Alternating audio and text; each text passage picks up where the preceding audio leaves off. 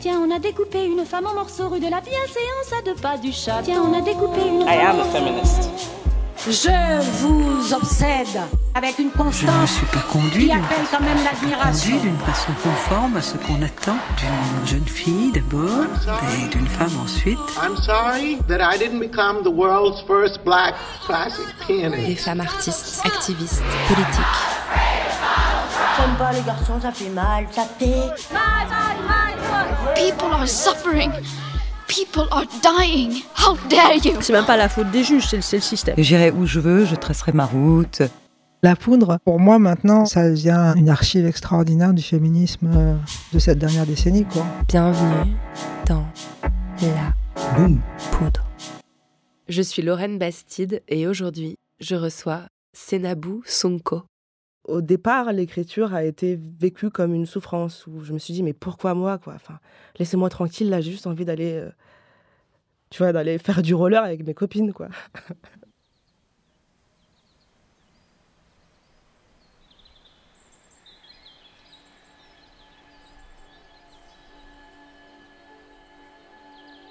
Le froid aussi s'était installé, bien comme il faut, mais il ne me dérangeait pas. J'ai erré une bonne heure, fini épuisée, non par la marche, mais par une sorte de vertige que je n'avais encore jamais éprouvé. Vertige d'un horizon sans fin vers lequel je tendais presque. Quelle direction prendre? Il y a de fortes chances que je n'ai rien fait d'autre que tourner en rond dans une toute petite partie de la forêt, dans l'attente que quelque chose vienne briser le rythme de mes pensées circulaires. Chico, je ne le cherchais plus vraiment. Sûrement avait-il retrouvé son chemin, s'en était-il retourné au quartier. Alors j'ai commencé à marcher, marcher sans relâche, marcher à en oublier la fin, sans que jamais par Allah me vienne en tête l'envie de m'arrêter. J'étais seule, j'avais la paix, celle qui permettait toutes les excentricités. Personne n'était là pour poser de regards discriminants sur ma personne. Seuls les oiseaux ont dû se demander si j'étais sérieuse quand j'ai commencé à crier comme une tarée.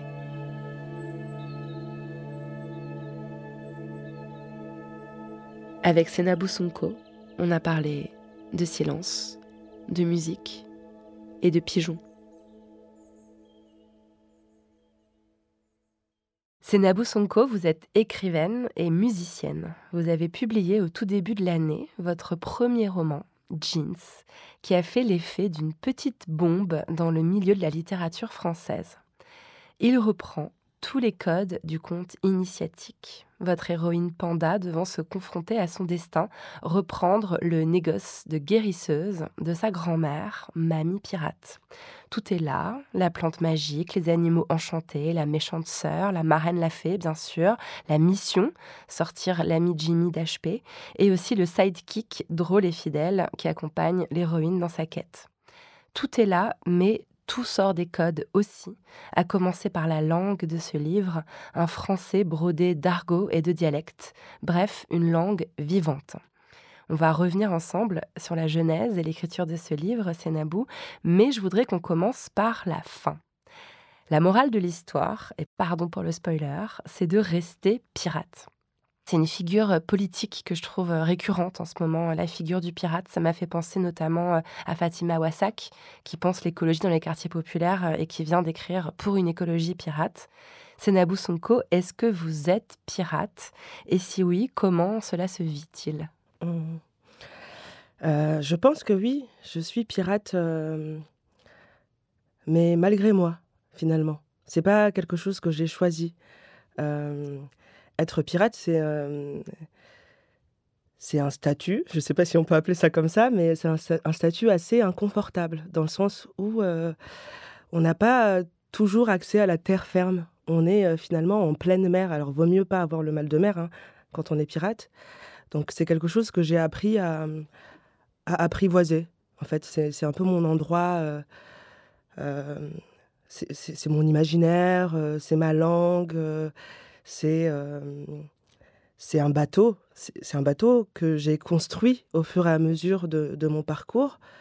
Euh, peut-être qu'on peut revenir un peu en, arrière aussi sur, sur moi et sur, sur mon parcours. Moi, je suis née à, Paris. euh, et de cet endroit où je suis, sur, sur mon bateau, qui est arrivé, j'ai décidé de, de devenir pirate peut-être après le, après le lycée, au final. Après le lycée, donc je passe un bac littéraire au lycée Voltaire à Paris. Et là, j'ai l'intuition que qu'il va falloir continuer mes études quelque part. et, et, pas à Paris, surtout pas à Paris, quoi. Là où tous mes camarades tenait à absolument aller étudier à la Sorbonne. Moi, je savais que j'allais aller dans un endroit où j'allais rencontrer des gens qui me ressemblent. Donc, euh, j'ai décidé de poursuivre mes études et d'aller à, à Paris 8 ce qui j'ai entamé une fac de lettres modernes euh, là-bas et c'était génial. J'ai adoré justement. J'ai rencontré des gens qui me ressemblaient et c'était hyper important pour moi. Même si à l'époque euh, je la, enfin c'est pas quelque chose que j'avais conscientisé, mais c'était hyper important pour moi. Donc je fais ma licence de lettres modernes à Paris 8 et au moment du master, là euh, toutes mes copines banlieusardes justement, elles ont qu'un rêve, c'est d'aller poursuivre leur master à Paris parce qu'on ne peut pas rester banlieusard toute sa vie quoi. Et, moi, en fait, je viens déjà de Paris, donc il y a un peu ce truc où, euh, bon, les, provinciaux, à un moment donné, euh, il faut partir, il faut aller à la capitale pour euh, poursuivre ses études. Sauf que moi, mon problème, justement, c'est que je viens déjà de Paris. Alors, et en banlieue, je ne le suis pas non plus, au final. Donc, je vais où? Je vais beaucoup plus loin. Il va falloir que j'aille beaucoup plus loin. Ça, je le sentais pertinemment, que j'allais aller, que j'allais devoir aller beaucoup plus loin. Sauf que je viens d'une famille où, euh, voilà, on, est pauvre, donc euh, il n'y avait pas forcément la possibilité de, prendre un billet d'avion et, d'aller loin en avion. Alors, euh, qu'est-ce que j'ai fait à ce moment-là? Mais encore une fois, c'est plus dans ma tête et dans mon imaginaire que ça s'est passé. C'est que je suis allée dans la forêt de Fontainebleau et j'ai ramassé du petit bois et, je me suis construit mon petit bateau en me disant que ça allait être mon moyen de transport. Voilà, j'ai construit mon petit bateau de mes mains, un bateau plus ou moins solide. Hein. D'ailleurs, il n'était pas du tout. Euh, euh, oui, voilà, je l'ai fabriqué avec ce que je pouvais, avec des petits débris de bois. Et une fois le bateau prêt, là, je me suis dit, ok, maintenant, on va pouvoir partir au moins quelque part, en tout cas. Et là, je pars en mer. je pars en mer et euh, sur mon bateau, je suis seule. Là, c'était quand même des périodes de grande solitude. Euh, les années passent, euh, des années de tempête, des années d'orage, des années euh, d'ouragan.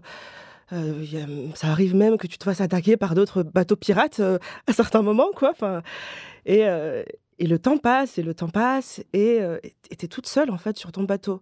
Et là, tu lèves la tête, tu regardes vers le ciel, et au final, il y a que des oiseaux qui, qui, qui volent au-dessus de ta tête et qui te, qui te parlent et tu te mets à oublier la langue des hommes, la langue que tu as appris, la langue que tu parlais euh, initialement, et tu te mets à parler la langue des oiseaux. Vraiment. Parce qu'il n'y a que eux qui communiquent avec toi, au final. Et ces oiseaux, eux, ont, la liberté de voler et de pouvoir aller euh, de part et d'autre, euh, d'aller sur la terre ferme, d'aller choper un mot par-ci par-là. Et ils reviennent toujours parce que, heureusement, les oiseaux sont fidèles quand même.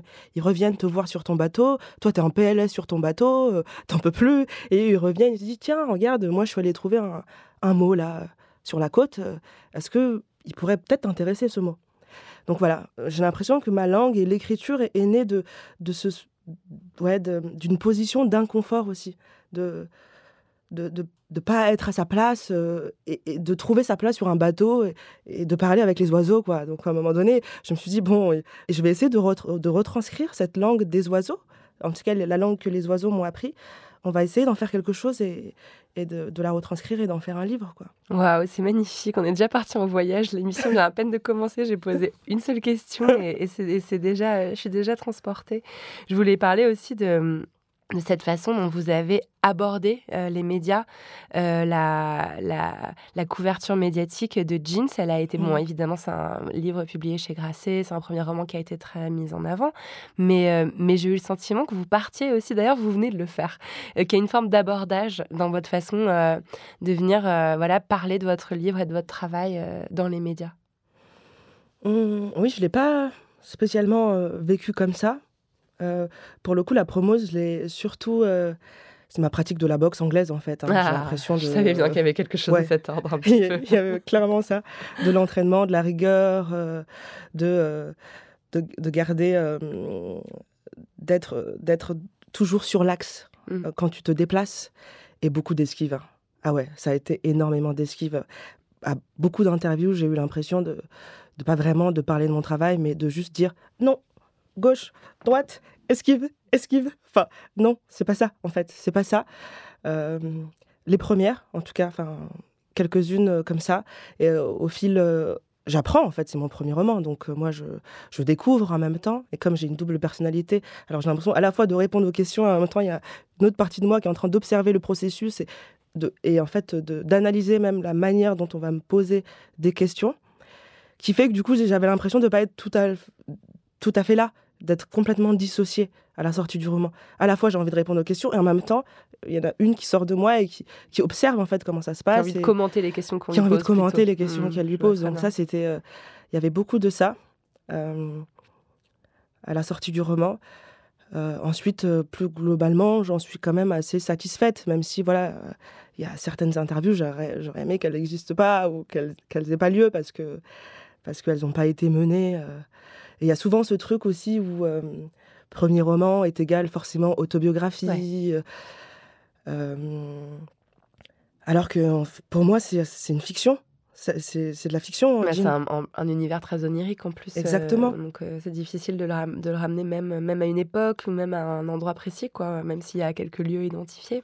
Exactement. Donc, tu passes ton temps à analyser aussi euh, comment, comment le, livre est reçu, à te poser des questions euh, sur, euh, sur comment sont accueillis euh, des livres écrits par des personnes minorisées en France aussi, étant donné que il n'y en a pas énormément, en tout cas de l'ordre de la fiction. Moi, j'ai vraiment écrit Jean, en fait, en me disant, avec, avec ça en tête, que euh, il y en a eu, en fait, avant moi, qui ont fait le taf, qui ont débroussaillé le, chemin. Je pense à, à Mam Fatou Niang, Maboula Soumaoro, ou même au film euh, d'Amandine Gay, Ouvrir la voie. Pour le coup, elle a vraiment ouvert la voie.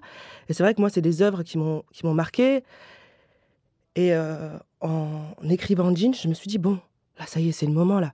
J'ai envie d'ouvrir la fenêtre, en fait, et, et de faire de la fiction. C'est bon. On n'est pas condamné à, euh, à devoir euh, témoigner de notre condition de minorité. J'ai envie d'ouvrir la fenêtre, quoi. Ouvrons la fenêtre. J'ai envie de respirer, en fait. Et la, fiction, moi, ça a été, ça a été une, vraie porte pour respirer. J'avais besoin de ça. C'était important pour moi, en tout cas, d'inscrire euh, mon œuvre euh, dans l'imaginaire aussi, dans quelque chose où, où- il allait falloir inventer. De toute façon, j'avais pas pas tellement le choix hein, d'inventer aussi parce que je savais très peu. Je savais très peu de choses euh, sur euh, sur l'histoire familiale.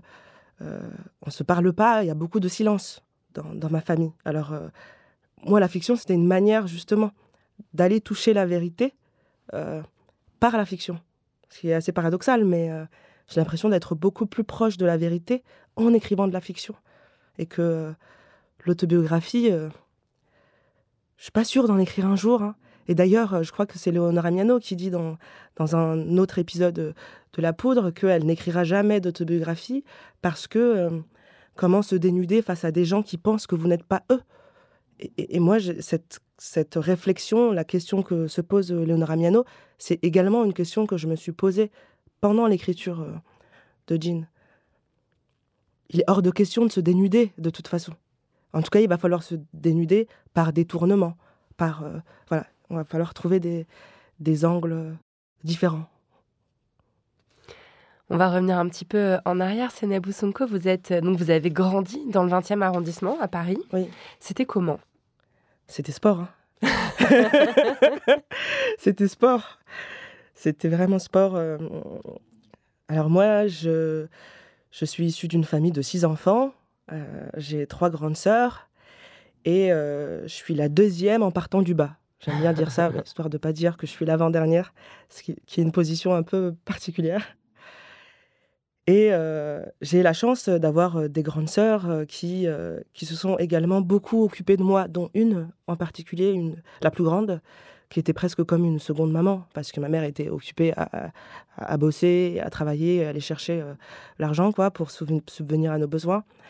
Alors euh, j'étais euh, beaucoup dehors, j'étais énormément dehors en fait. Je passais euh, mon temps dans les terrains vagues et aussi énormément au, au skatepark. Je faisais du, du roller à l'époque. et j'étais hyper chaude en plus. Aujourd'hui, je serais incapable de descendre une rampe là. Votre héroïne a fait du skate, non Oui, oui je me suis inspirée de, de cette expérience-là. Mais oui, c'était beaucoup de mouvements. C'était très sport. J'avais l'impression d'être tout le temps en train de courir et, et de jouer, de rigoler. Je pense que j'étais une enfant assez joyeuse aussi. Et d'esquiver déjà un peu? Euh, Non. Non, j'ai l'impression de... que justement, enfant, euh, peut-être que la naïveté de l'enfance fait que tu te prends juste tout au premier degré, quoi. Et euh, que t'as pas le temps d'esquiver. Esquiver, j'ai appris à le faire plus tard. Tu veux avoir en confiance, quoi. Ouais. Mm. J'ai lu que vous étiez dyslexique au CP. Et je me suis dit, c'est intéressant, euh, la dyslexie, moi, c'est quelque chose euh, que j'ai aussi un peu parfois, d'inverser les mots, d'inverser les syllabes. Et je me suis dit, c'est déjà une démarche, en fait, littéraire, la dyslexie. C'est un réagencement des mots et des syllabes. C'est déjà un travail en soi sur la langue. Est-ce que vous l'avez déjà envisagé comme ça? C'est vrai qu'à la sortie du livre, euh, j'avais entrepris de, de, faire mes dédicaces, d'écrire mes dédicaces en miroir euh, à l'envers, parce que c'est quelque chose que je fais assez naturellement. Euh, d'écrire euh, en miroir, étant gauchère, en fait. Étant gauchère, c'est beaucoup plus logique d'écrire de, de, droite à, à, gauche que de gauche à droite, en fait. Et donc, c'était déjà une forme d'écriture codée, un peu mystérieuse, où, en tout cas, il faut, il faut il faut un miroir pour, pour pouvoir euh, lire euh, ce, que j'écris. Donc, euh, j'ai tenu longtemps des carnets comme ça où, j'écrivais à l'envers et, personne ne pouvait comprendre. Parce que déjà, naturellement, les gens vont, vont, le lire du mauvais sens et, vont se dire Mais c'est quoi cette écriture un peu particulière qui est très proche de l'arabe, hein, au final, que mon père écrivait aussi, beaucoup sur des tablettes de bois. Peut-être que aussi c'était pour limiter que je faisais ça, même si euh, je ne me rendais pas compte euh, à l'époque. Et ensuite, euh, j'ai suivi des cours d'orthophoniste, d'orthophonie pour remettre tout ça, pour corriger et remettre tout ça à l'endroit. Mais c'est quelque chose que je pratique de temps en temps pour, comme pour exercer aussi mon cerveau, en fait, de continuer à penser de la façon dont il pense naturellement c'est-à-dire euh, à l'envers. Mais l'envers euh, est l'endroit pour moi, au final. Enfin, voilà. C'est quelque chose que je, cultive, euh, que je m'entraîne, parce que je trouve que ça fait travailler les neurones d'une certaine manière aussi. c'est très pirate, moi, je trouve ça aussi, les codes secrets comme ça. Il y a une question que j'aime bien poser dans la poudre, c'est comment vous parlez quand vous étiez petite. Et vous avez un peu répondu tout à l'heure dans l'introduction que justement, c'était beaucoup par le silence qu'on vous parlait. Euh, qu'est-ce que vous lisiez dans, ces silences euh, familiaux dans votre enfance? Mmh. Je pense que j'étais une enfant euh, très... J'observais beaucoup. J'observais beaucoup et j'ai appris à lire, à lire dans la gestuelle, dans, dans les regards sans m'en faire une idée euh, particulièrement. Hein. Je pense que je regardais euh, juste pour le plaisir aussi d'observer. Dans un premier temps, c'était ça.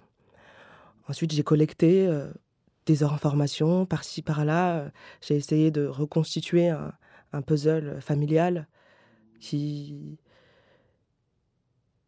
qui est plutôt proche de la réalité. Et au final, je me suis dit que c'était pas très grave si c'était pas fidèle à la réalité non plus. Et, et que c'était pas forcément mon, mon désir de, euh, de reconstituer cette histoire familiale-là, euh, telle, euh, telle qu'on l'attend. En fait, j'ai vite, j'ai très vite fait le deuil de, la parole hein, aussi.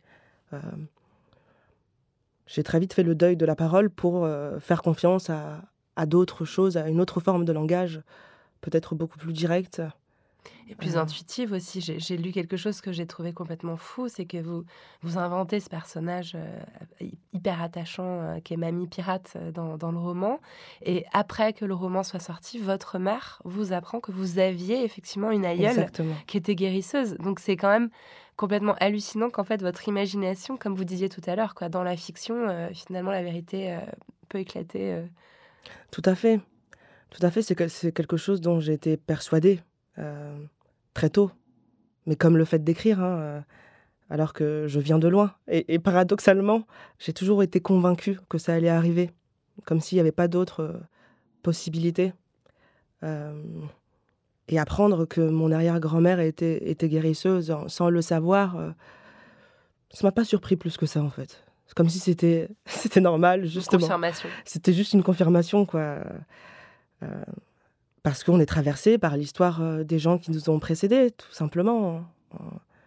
Je pense et que par moments j'ai l'impression d'être un canal en fait euh, par lequel passent les choses.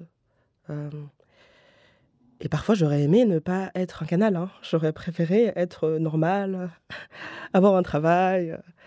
Et donc au, départ, l'écriture a été vécue comme une souffrance où je me suis dit mais pourquoi moi quoi? Laissez-moi tranquille là, j'ai juste envie d'aller euh, tu vois d'aller faire du roller avec mes copines quoi. Et ensuite, j'ai appris à, à, accepter que que ça allait être ma vocation, que c'était ma vocation et que et que j'allais en faire quelque chose. Vous avez commencé par lire euh, dans le cadre de vos études euh, bah, des, auteurs, autrices euh, qu'on est nombreux à découvrir adolescents, comme Virginie Despentes ou Bukowski. Qu'est-ce qui a résonné chez vous dans l'adolescente, dans la lycéenne que vous étiez alors? Mmh. C'est vrai que, en fait, j'ai passé la plus grande partie de ma vie de lectrice adolescente à lire, à lire des auteurs qui étaient très loin de moi. Et aujourd'hui aussi, d'ailleurs, c'est quelque chose euh, qui va me sembler plus naturel aussi, de lire euh, ce qui est loin de moi. Comme si euh, je prenais de la distance et du recul aussi sur, sur ce que je lisais. Alors, bon, en fait, avant Bukowski et, avant Virginie Despentes, je suis quand même tombée sur un livre au CDI du collège de Stéphanie Meyer qui s'appelle Twilight Twilight. Twilight, on parle donc la trilogie. Moi, je suis beaucoup plus vieille que vous, donc j'étais trop vieille pour être dans la, dans la folie Twilight. Twilight, je crois que ça a été quand même mon premier euh, coup de cœur euh, littéraire, quoi. il y en a eu, c'était, pour certains, c'était Harry Potter. Harry Potter, ouais. Moi, c'était Twilight, quoi. Une histoire de vampire, une histoire d'amour. Euh, et, et, et, ouais, je tombe complètement je suis complètement happée par cette histoire-là, quoi. À tel point que euh, la documentaliste du CDI euh, commence à sentir mon intérêt pour la littérature et, me demande d'écrire des fiches de lecture euh, pour donner envie à d'autres élèves aussi de les lire, ce que j'ai commencé à faire.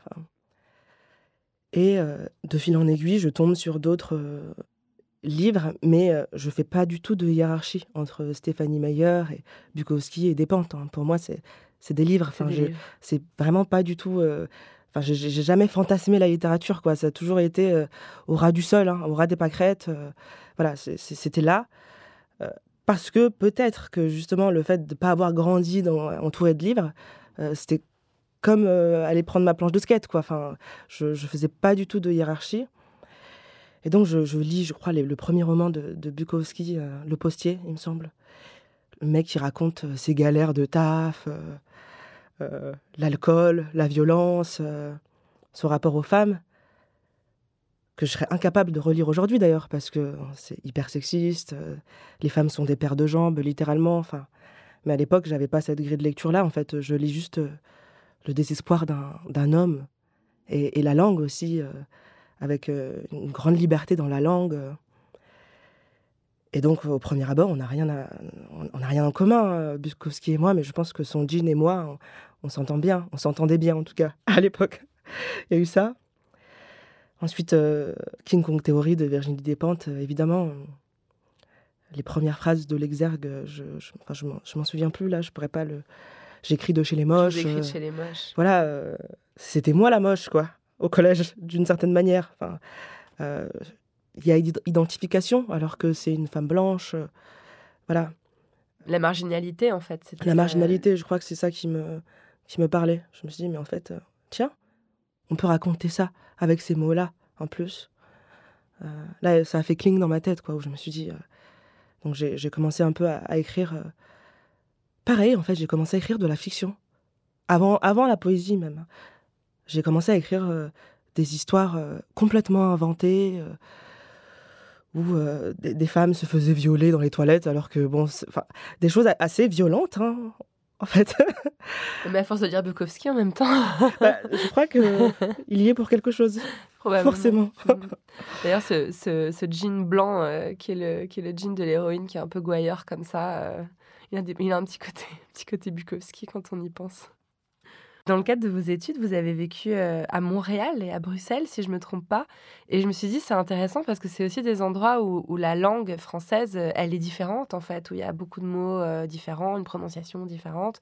Est-ce que ce n'est pas aussi des endroits où vous êtes musclé, ce muscle de avoir sa propre langue, voilà, faire, faire, faire dévier le, français dans des endroits différents? Clairement, hein. il y a eu, ça a été important. Ça a été des voyages important. Donc, euh, une fois parti sur mon bateau, euh, euh, j'arrive à, bon port et j'arrive, j'arrive à Montréal. Ça a été mon premier voyage aussi loin et, toute seule. C'était dans le cadre d'un échange universitaire, dans le cadre de ma licence de lettres. Et j'arrive, j'arrive au mois de décembre. il fait moins 33 degrés. Il y a de la neige jusque-là. Euh, et, euh, et j'entame les, cours euh, à l'UCAM, à l'Université du Québec à Montréal. Et je découvre en fait la littérature québécoise et, dans le dans dans le même une autrice qu'on pourrait rapprocher de, de, Virginie Despentes, je découvre Nelly Arcan. Nelly Arcan. À ce moment-là, je lis putain et je me prends une grosse claque quoi. Je découvre oui, je découvre des auteurs québécois qui écrivent en français, tout simplement, avec une, euh, langue euh, que je n'ai jamais lue auparavant, en tout cas. Et euh, Régent du Charme, je sais pas, oui, j'en ai pas d'autres en tête comme ça, mais, mais ça a été fondateur aussi, hein, Montréal. Hein. Tout ce blanc, toute cette neige. j'ai commencé à écrire mes premiers poèmes à Montréal. C'était tellement inspirant, en fait.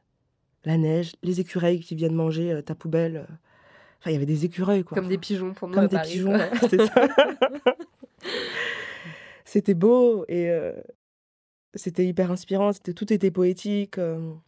et ça élargit, en fait, ma manière de, de percevoir la littérature et, et, la langue. Et, et, je me suis musclée, hein, c'est ce que tu, tu disais. Ça, ça carrément participé au fait euh, de, muscler ma langue, d'essayer de des nouveaux mots, euh, euh, d'entendre aussi. L'oreille, elle, se fait forcément aussi quand on est. Exactement. Et, justement, je voulais parler de cette, cette vocation de musicienne parce que enfin voilà, tu m'as dit que tu avais cette envie d'écrire depuis que tu étais toute petite, mais tu as quand même d'abord euh, entamé une carrière de musicienne, de chanteuse, avec des textes que tu écris toi, bien sûr.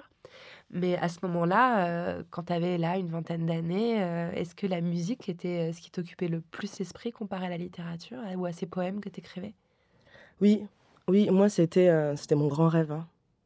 D'ailleurs, il faut que j'arrête de dire ça parce que bah oui, c'est pas. J'ai l'impression que c'est possible là.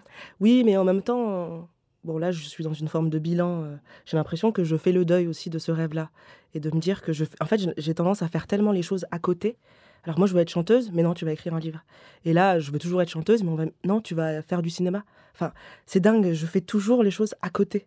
tu vas faire du cinéma? Euh, Je vais coécrire un, un scénario. Oh waouh, c'est tellement cool. Ce qui est trop génial, je suis trop contente de, de participer. Je peux pas en dire plus, mais, mais voilà, je j'ai envie d'explorer de, aussi différentes formes d'écriture, mais c'est vrai que c'était la musique au départ. C'était la musique, c'était des chansons euh, que, j'écrivais en anglais principalement, peut-être par pudeur. Euh, là, je tends beaucoup plus vers le français et euh, je vais continuer à faire de la musique, je veux continuer à écrire des chansons en, français et à en sortir quelques, quelques-unes. Mais c'est comme si c'était pas encore fécond il y, a encore quelque chose de stérile euh, musicalement. En tout cas, c'est quelque chose que je ressens. Euh, et que je suis encore appelée à, faire d'autres choses, peut-être euh, avant, avant de sortir un EP ou, un album, ce dont je rêverais, hein, évidemment. Et, je, vais continuer à travailler pour. Mais mon intuition et un de mes jeans me dit que c'est pas pour tout de suite. Et je crois que je commence à accepter. T'as que 30 ans en même temps, t'as vraiment toute ta vie pour faire de la musique. À 30 ans, ça y est, hein, ça commence là. on en reparle. C'est Nabou Sonko, est-ce que tu es née femme ou est-ce que tu l'es devenue? Je le suis devenue, hein. c'est certain. Je crois que ça fait pas si longtemps en plus. Hein. ça fait pas si longtemps. Je crois que je crois que je deviens femme. C'est un processus hein, de toute une vie. Hein. On ne se réveille pas un matin en étant une femme. On le devient tout au long de sa vie. Et d'ailleurs, on peut revenir en arrière, on peut se dire, bon, finalement, euh, j'ai pas trop envie, tu vois. En fait, non. on peut revenir en arrière aussi. En tout cas, oui, pour moi, tout est fluide et tant qu'il y a du mouvement, ça me va. Je ne veux pas rester fixé dans quelque chose. Mais, euh, mais ouais, je pense que je le, je, je, je le suis devenu depuis la sortie du roman. Ah oui? Ouais. Parce que Penda, l'héroïne du roman, elle est, elle est pas très genrée en fait. Il euh, y a une espèce de fluidité, euh, aussi bien dans son, dans son allure, dans son comportement. Elle, elle se considère pas très fifi, quoi. Et, euh, et donc c'est étonnant de se dire que après avoir créé ce personnage très fluide, très non binaire, Mm. toi tu te sens femme. Euh, oui, après, bon, Panda et moi, on est très différentes. Hein, on vit pas la même chose. hein, et, et moi, je suis amenée à vivre. euh, à- à- Ok, euh, le racisme, c'est quelque chose euh, dont, euh, presque j'ai envie de dire, dont, j'ai l'habitude en fait. Et que pour le coup, j'ai l'impression d'avoir toujours été, de m'être toujours sentie noire avant d'être femme, pour le coup. Et là, là, c'est un peu en train de bouger ou de se rééquilibrer. Enfin, je sais pas comment ça se, comment ça marche en tout cas, mais, mais, mais là, le fait d'être une femme prend le dessus peut-être pour la première fois, ce qui ne veut pas dire que ça va le rester euh, toute ma vie, mais, euh, mais oui, depuis la sortie du roman. euh, je sais pas, par exemple, mon radar à, à- à né- à négrophile a toujours été bien en place. Voilà, il marche très bien.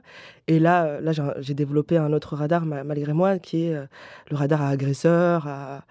Ouais, maintenant ça y est, je... ça commence quoi. Et, que du coup, bon, si j'avais pas été une femme, euh, je- mon, ce radar-là n'aurait pas été développé, Mm. en fait. Donc, euh, bizarrement, là, je...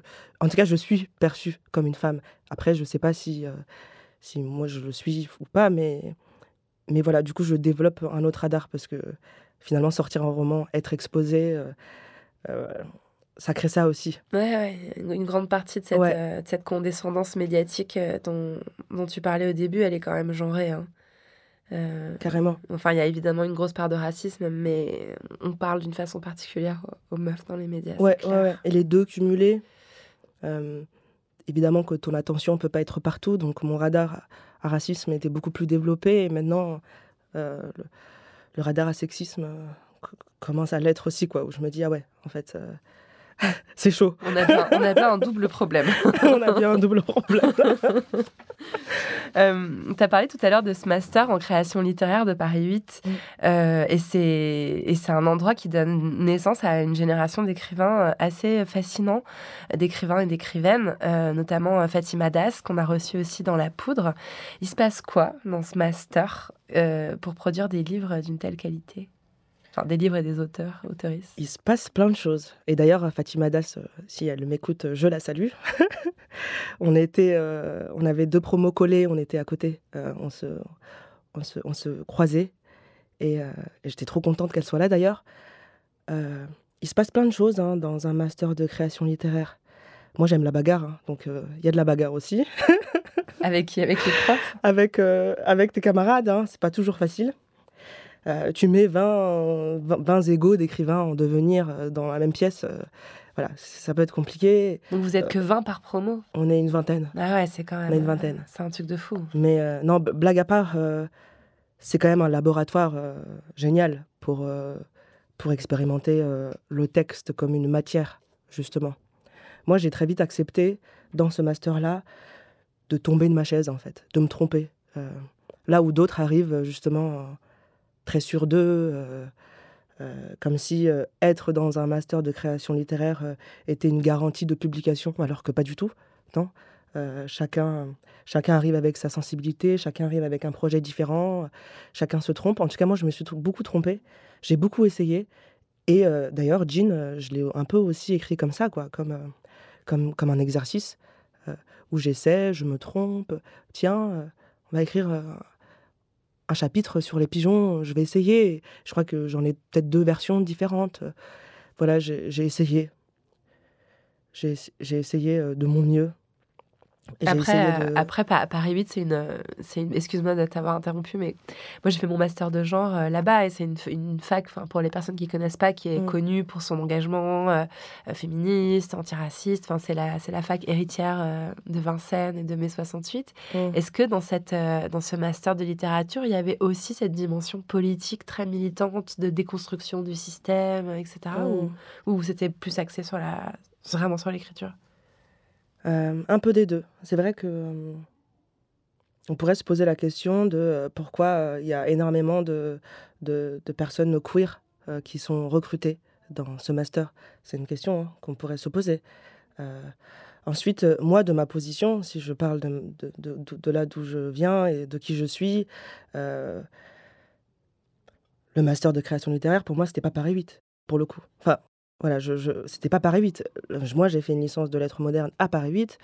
Euh, et euh, le public en licence et le public en master n'est pas du tout le même. Et d'ailleurs, c'est une des raisons pour laquelle, euh, entre la licence et le master, je suis partie. Parce que je me suis dit, c'est pas là que ça va se passer, justement. C'est encore trop blanc, c'est encore trop ceci, c'est encore trop, bourgeois. Donc voilà, je, je, je tiens à, à, à dire cette nuance-là parce que c'est vrai que Paris 8, voilà, politiquement et tout, mais. Euh, mais. Euh, donc, moi, je suis partie à Bruxelles.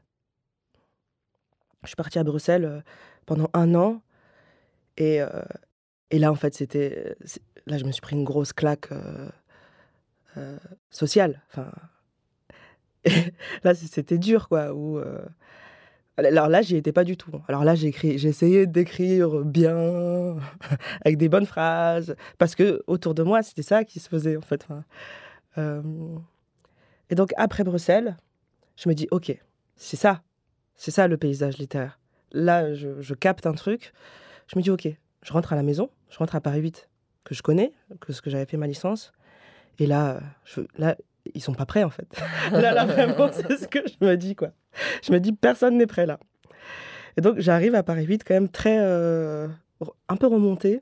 Un peu remonté parce qu'en plus, euh, mon père euh, venait de mourir. Donc, j'étais pas. C'était pas une période de ma vie très simple à ce moment-là où je me dis, bon, là, il faut, il faut, que, je trouve, il faut que je trouve ma langue en fait. Il faut que j'arrête d'imiter ou de vouloir me fondre dans la masse de, de ce qui se fait et de ce qui est validé. Donc là, j'arrive à Paris 8. Et c'est vrai que je, suis entourée de personnes qui me ressemblent globalement, mais ce c'est pas forcément une garantie de, de, sororité ou de copinage. C'est assez complexe. Je ne sais pas si on a le temps d'aborder toutes ces questions-là, mais, mais j'étais pas toujours d'accord avec plein de, de personnes qui étaient censées être mes alliés. Donc c'est vrai que moi, très vite, dans le master, Première année, je joue le jeu, j'ai envie de me faire des copains, des copines et tout, ok, on est cool. Deuxième année, je dis, je calcule plus personne en fait. En fait, les gens, ils sont pas avec toi. Les gens, ils sont pas avec toi. Donc, euh, deuxième année, et c'est là où je trouve ma voix d'ailleurs, euh, que je commence à trouver mon écriture, où, euh, écoute, qui même me suivent, moi je fais mon chemin, en fait. Ouais, ça bah après, ça, on sait qu'il y a tellement peu d'auteurs euh, qui arrivent à percer. Euh, enfin voilà, même si vous êtes très peu à la base, on sait bien que sur les 20, il n'y en a pas 20 qui vont euh, avoir un, prix littéraire. Quoi. Donc peut-être aussi que c'est la, la carrière en fait vers laquelle vous vous orientez qui fait qu'au final, vous, vous finissez d'être un peu seul. Quoi. Oui, et pourtant, moi, je suis quelqu'un qui tient absolument à être bien entouré, à trouver des ponts, à, à, faire se rencontrer les gens. et peut-être que justement, dans le master, j'ai été trop trop gentil, quoi. En tout cas, je me rendais pas compte de la portée de, ou de l'ambition démesurée de certains, certaines, qui ont fait que du coup, je me suis laissé bouffer un peu en première année, et je me suis vite reprise en deuxième année, où je me suis dit, mais en fait, euh, ça y est, je, là, euh, j'arrête en fait de, vouloir euh, plaire à tout le monde, et même à des gens qui sont de ma communauté. justement, où je me dis, mais en fait, moi, je veux creuser ma voix et elle sera singulière. Là, j'ai compris que ça allait être ça aussi, et que, ça allait, que c'était important pour moi. C'est ça, écrire peut-être aussi. Bah oui.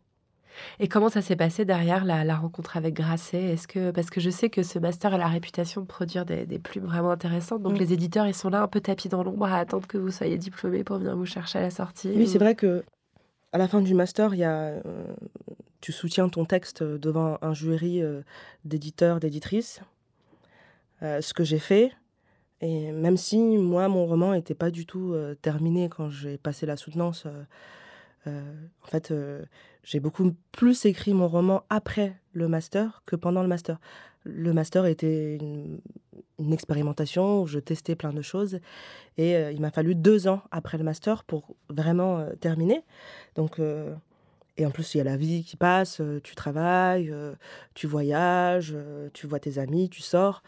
Donc, j'ai laissé mon projet de côté pendant un, petit moment pour faire autre chose.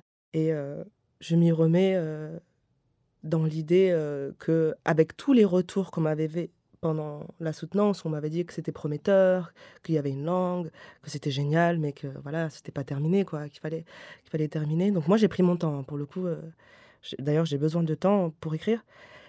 Et et donc là, je termine euh, tranquillement. Et là, un matin, je me dis, bon, je crois que j'ai terminé en fait. J'ai terminé. Et qu'est-ce que je fais? C'est quoi la marche à suivre?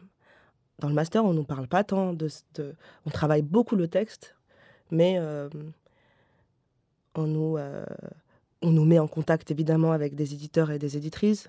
Mais encore une fois, c'est pas une, une garantie de publication. Tu peux envoyer, ça peut plaire, ça peut ne pas plaire. Et, euh, et, là, euh, en scrollant sur Instagram, je tombe sur euh, l'agence, l'agente Ariane Gueffard. je regarde un peu son catalogue, les auteurs, les autrices qu'elle représente. Je me dis, tiens, en vrai, moi, je, je connais personne. Hein. Je suis personne, là. Je tu sais déjà que tu vas pas envoyer ton manuscrit par la poste et attendre le fameux coup de fil qui va changer ta vie. là. C'est pas un conte de fait. Je le savais, que ça, ça allait pas se passer comme ça. Donc, je contacte Ariane. Je lui envoie mon manuscrit. Et elle adore. Elle adore et on se rencontre. Euh, et, euh, et, à partir de là, on commence à, brainstormer euh, les, les, maisons d'édition potentielles, toutes les deux. Et,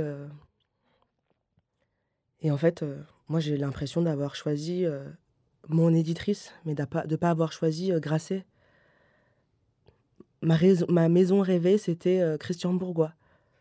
C'était là que je voulais être. Ou j'aurais pu être aussi dans la collection euh, de l'imaginaire chez Gallimard. C'est des livres qui m'ont beaucoup marqué aussi. Vous auriez pu être dans Sorcière de Cambourakis. J'aurais pu être dans Sorcière de Cambourakis. Enfin, il y avait pas mal de possibilités, d'autres possibilités. Et ensuite, euh, tu choisis un être humain. En fait, tu choisis quelqu'un. Tu, choisis une personne qui, qui t'a lu et qui a compris. Donc euh, j'ai choisi euh, mon éditrice euh, chez Grasset. Et ensuite, ça s'est super bien passé. Le travail éditorial sur le texte, elle a été hyper, hyper forte dans sa manière de me lire. comme une ostéopathe, en fait, qui ah, remet ta colonne vertébrale toute droite il y a eu quelque chose de cet ordre-là. Elle m'a très peu parlé de la langue, elle m'a beaucoup parlé de la structure. De la euh, narration, de l'histoire. Ouais, de la narration et, et euh, de la composition des chapitres. Par exemple, euh, au départ, les chapitres n'avaient pas de titre. Et une des premières remarques que me fait Juliette Just, donc chez Grasset, c'est c'est que elle, pendant sa lecture, pour elle-même, elle a titré les chapitres pour se repérer, savoir euh, ce qui se passait à tel chapitre. Et là, elle me dit euh, que euh, qu'elle a titré tous les chapitres et que le dernier tiers, justement, elle a du mal à, mettre un titre parce que justement, je ne sais pas trop où est-ce que tu veux en venir. Elle me dit ça. Et, et en fait, du coup, ce retour-là, où en fait, elle me, elle me fait un retour sans, sans faire de retour, en fait. Elle me dit juste, elle, ce qu'elle a fait. Donc moi, je rentre chez moi et je me dis, OK, en fait, je vais titrer mes chapitres. Ça va m'aider à me repérer. Et elle avait raison parce que le dernier tiers, j'arrivais plus à, à, mettre de titre. Il y avait un truc où ça allait justement dans tous, les, sens.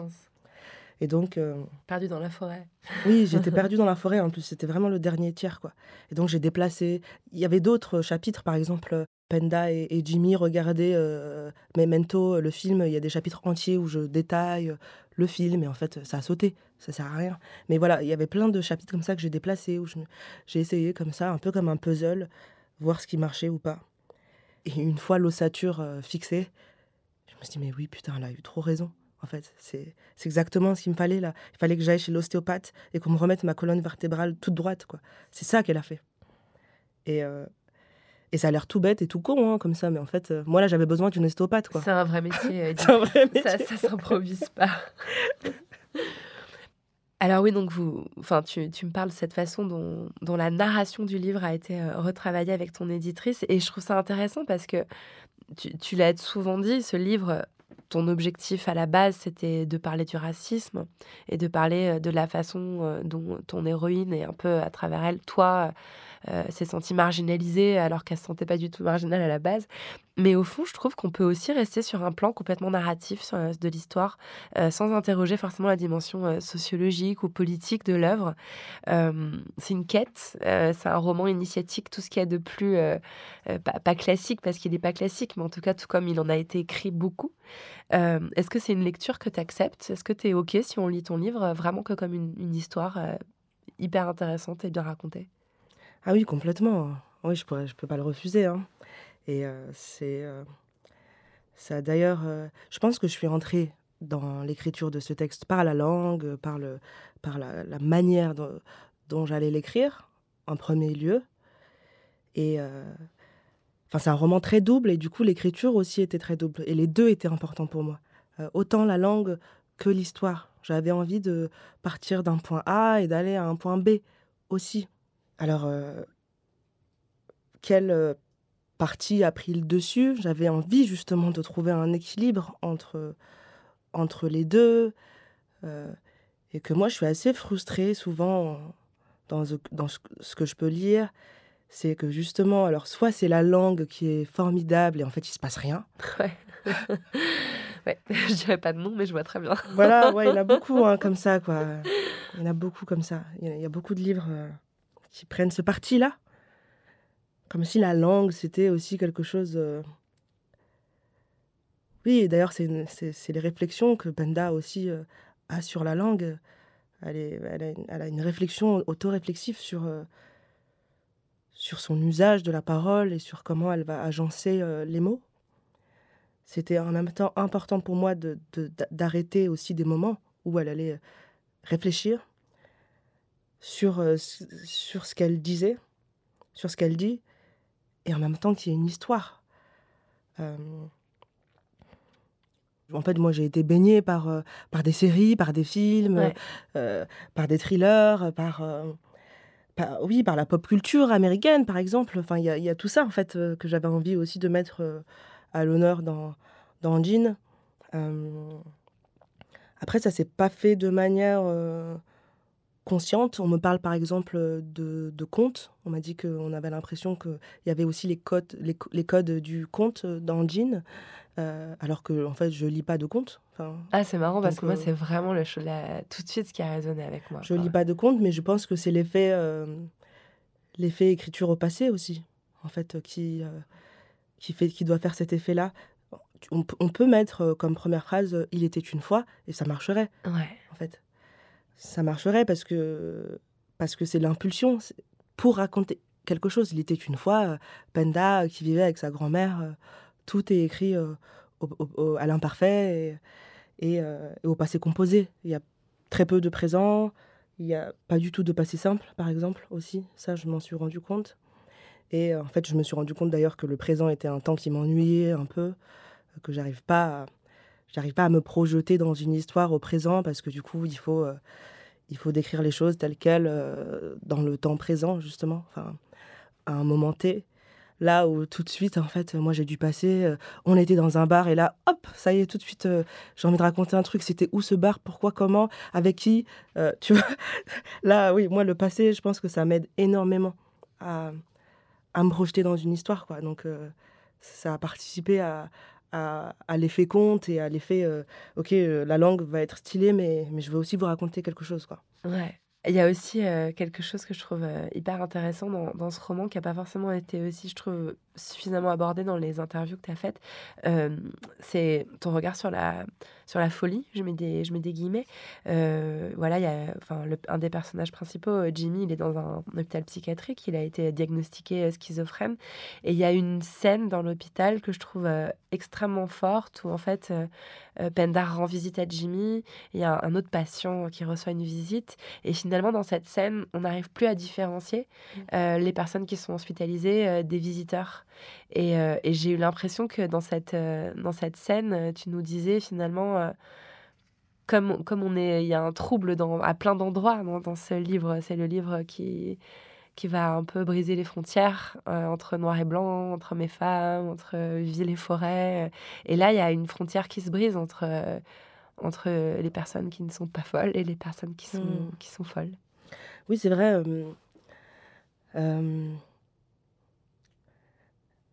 au début, dès le début du roman, en tout cas, Jimmy est, est interné et c'est vrai que d'avoir très tôt un personnage enfermé, c'était aussi pour moi une manière d'interroger la notion de, de liberté. C'était très important pour moi. je me suis longtemps posé la question qu'est-ce que j'en fais de Jimmy? Est-ce qu'il reste enfermé? Comment, je, comment, comment le faire sortir par la prison, euh, de, de, la, de, la, de sa prison finalement, parce que c'est une prison, euh, c'est une forme de prison, l'hôpital psychiatrique aussi. C'est un milieu carcéral euh, d'une certaine manière. Et qu'on connaît tous, qu'on connaît tous. actuellement, moi, je donne des ateliers d'écriture au centre pénitentiaire de Nanterre et que c'est vrai que ma première visite de la prison, je me suis dit euh, ah tiens, mais je connais cet endroit. Alors que en fait, c'était la première fois que je mettais les pieds dans un, dans un centre pénitentiaire. Mais en fait, je connais cet endroit parce que c'est l'école. D'un coup, c'est l'école, en fait. La promenade, euh, la cour de récréation, euh, c'est l'HP aussi. Avec ses barreaux, tu rentres, t'as pas le droit de sortir.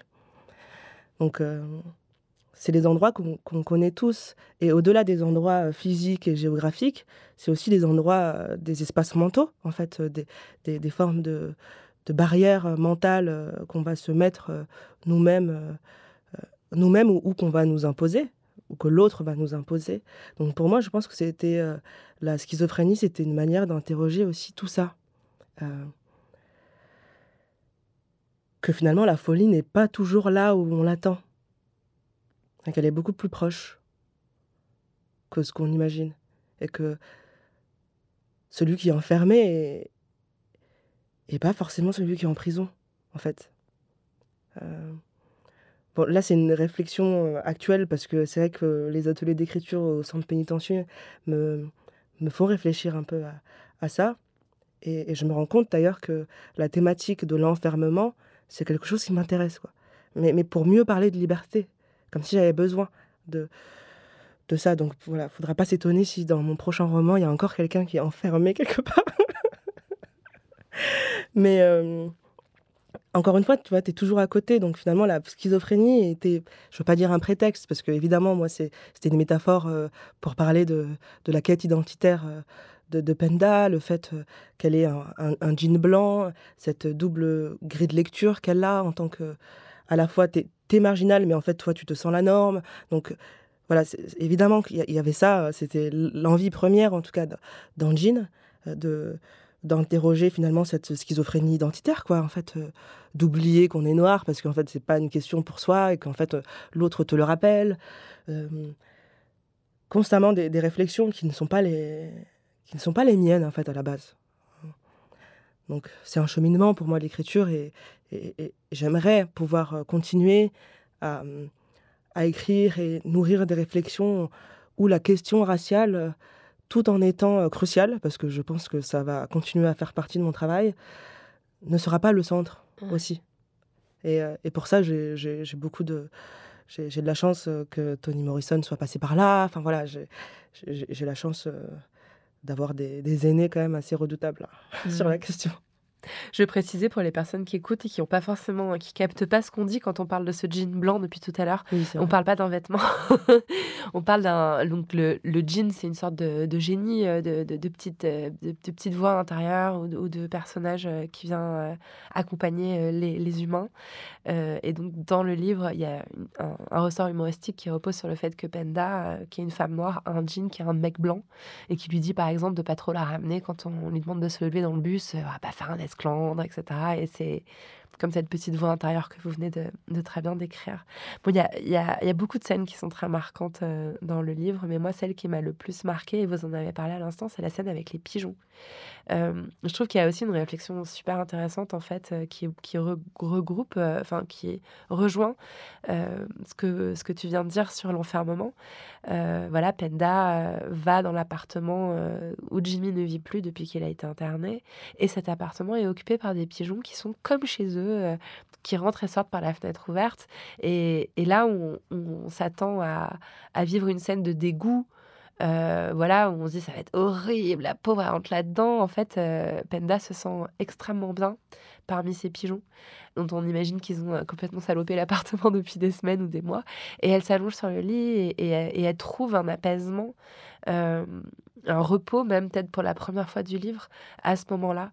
Euh, J'ai trouvé ça vraiment assez incroyable cette scène. Est-ce que, est-ce que je peux avoir sa genèse? Ou en tout cas, savoir ce qu'il voilà, mmh. ce qu'il y avait derrière C'est vrai qu'on en parle beaucoup de, de cette scène. Hein. Elle, a, elle est surprenante. Elle a, elle a marqué. Hein. Elle a marqué et ça m'étonne pas parce que je crois que c'est une scène, c'est une scène que j'ai écrite euh, en étant mais complètement en transe. Hein. Ah bah ça se sent. Et encore une fois, j'étais pas toute seule. Ouais. on était plusieurs. Il y avait des ancêtres, je sais pas où là. Mais euh, ouais. Euh, et j'aurais beaucoup de mal à en parler à part dire euh, parler de l'état dans lequel j'étais finalement quand je l'ai écrite, c'est-à-dire euh, dans une sorte de transe euh, assez intense et assez fulgurante où où elle est arrivée quoi, elle s'est imposée, elle s'est imposée. Et encore une fois, peut-être que c'est aussi une scène où que j'ai pas. Enfin, d'ailleurs, beaucoup de chapitres de Jean n'ont pas du tout été écrits dans l'ordre chronologique. Hein. J'écrivais plein de, de, petits bouts de texte par-ci, par-là, et, la ligne directrice était la voix de, de Penda, en fait. C'est ça qui, faisait euh, cohérence euh, avec, euh, avec le tout. Et pour moi, cette scène de pigeon, c'était comme un aparté, un... En fait, on pourrait l'enlever, on pourrait l'enlever ouais. et euh, la mettre dans un autre livre qu'elle marcherait. Et c'est un interlude, euh, un musical, interlude musical, parce oui. qu'il y a, enfin voilà, il y a cette phrase. Je suis restée là à fixer une fissure au plafond et à écouter la symphonie des graves, des aigus et des médiums. Et vous décrivez en fait le chant des pigeons. Mm. Je trouve ça fou. Oui, non, mais c'est vrai que ça, ça, ça fait écho aux oiseaux dont je parlais au début et, euh, et, plus largement à ma, pratique euh, de la musique. Et, peut-être de ma, de ma propre voix et euh, de l'attention en tout cas que j'essaie de porter à la voix des autres, à ce qu'une voix dit, à ce qu'une voix ne dit pas aussi, aux tonalités, au rythme à toutes ces choses-là qui ne sont pas perceptibles, euh, à toutes ces choses qui sont dites à travers une voix, mais qui ne sont pas forcément perceptibles, euh, ou qui ne sont pas évidentes ou même rationnelles. Moi, je suis la spécialiste pour dire, euh, pour avoir des théories, là. je suis la spécialiste pour avoir des théories qui, qui naissent de mes intuitions, en fait, et que j'arrive pas toujours à expliquer à, rationaliser entre, par A plus B. Alors attends, mais moi je pense ça de ça. Et, euh, et crois-moi, je vous dis la vérité. mais, euh, mais oui, c'est peut-être aussi une manière pour moi de, de, de, d'écouter ma voix intérieure en fait. En tout cas, je, en prenant soin de, ma voix intérieure et en l'écoutant, ça me permet de mieux écouter celle des autres aussi. Et de, de, la voix de, des gens qui, qui m'entourent, que ce soit celle des oiseaux ou, ou, euh, ou des chiens. Sénabou Sonko, est-ce que vous avez accès à votre chambre à vous? Mmh. Oui. Oui, il y en a plusieurs même. Euh, et encore une fois, c'est pas c'est pas forcément une chambre physique, euh, c'est pas un endroit en particulier, euh, c'est une chambre intérieure. Avant tout. Je pense. Parce que je peux écrire partout. Euh, même si la plupart du temps, j'écris dans ma chambre à, à moi. Et c'est facile pour, euh, pour toi d'enclencher le mode euh, j'écris, quel que soit l'environnement. euh? Ça dépend des étapes de travail. J'aime bien écrire euh, tranquillement chez moi quand il s'agit de faire des premiers jets. Et J'aime beaucoup aller me relire dans, dans des cafés, justement, là où il y a du bruit, où, où il y a d'autres gens qui m'entourent. Voilà. Ça évoque quoi pour toi la poudre? La poudre à canon, hein. On est sur le bateau, le bateau pirate et, et bim, bim, bim. On envoie les canons. Merci beaucoup. Merci, Merci. Sénabou.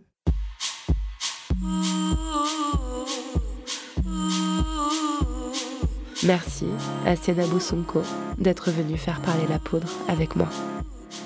La poudre est un podcast de Lorraine Bastide, diffusé en exclusivité sur Spotify. À la production, Marie-Laurence Chéry, assistée par Sophie Volatier-Godard. À la prise de son, Thomas Torres. Au montage et au mixage, Marion Emery. Le générique est une réalisation de Lorraine Bastide et Marion Emery sur une idée originale de Aurore Meyer-Mailleux et un tapis musical signé Bonnie Banane.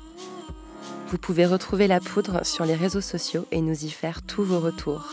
Les livres associés à chaque épisode sont rassemblés sous le hashtag La Poudre.